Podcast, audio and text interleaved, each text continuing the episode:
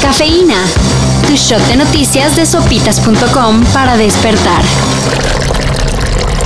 Ayer fue el Día de la Tierra y ¿saben cómo lo conmemoramos? Declarando oficialmente la desaparición del glaciar Ayoloco, que se ubicaba en el Iztaccíhuatl.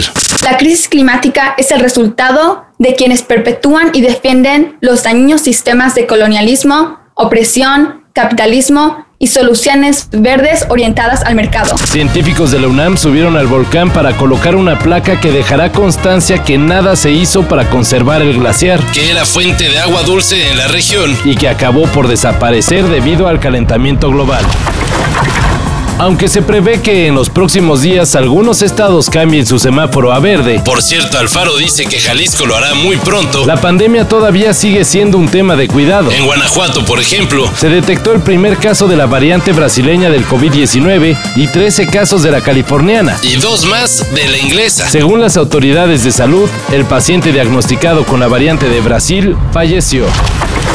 Este es un programa que enseña mucho, pero si no sabemos nada. Yo no sé ni ver la hora. ¡Ah, ignorante! Son las eh, 40.67 de la semitarde. Oh. Te equivocas, Tulio. Son las un palito para la derecha y otro palito para el lado. Ah, basta. El noticiero más querido de Latinoamérica. 31 minutos. Está de luto. Armando Jofré. Encargado de confeccionar a varios de los títeres que participaban en el icónico show chileno. Murió a los 44 años. La noticia fue confirmada en las redes sociales del programa. Señalando que el creativo falleció a causa del COVID-19. Descanse en paz.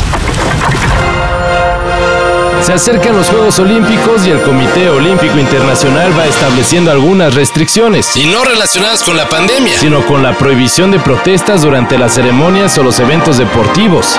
La organización de Tokio 2020 señaló que se consultó con varios atletas y estos estuvieron de acuerdo en inhibir las protestas durante la justa olímpica. ¿Será? Con tanta discriminación y opresión de grupos minoritarios, la verdad es que luce difícil.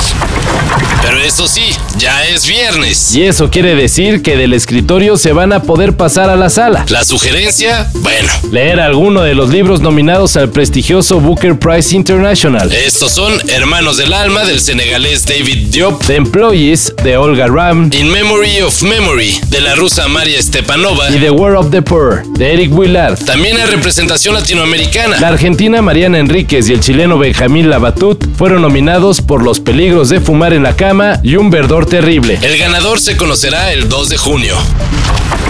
Para eso y mayor información en sopitas.com.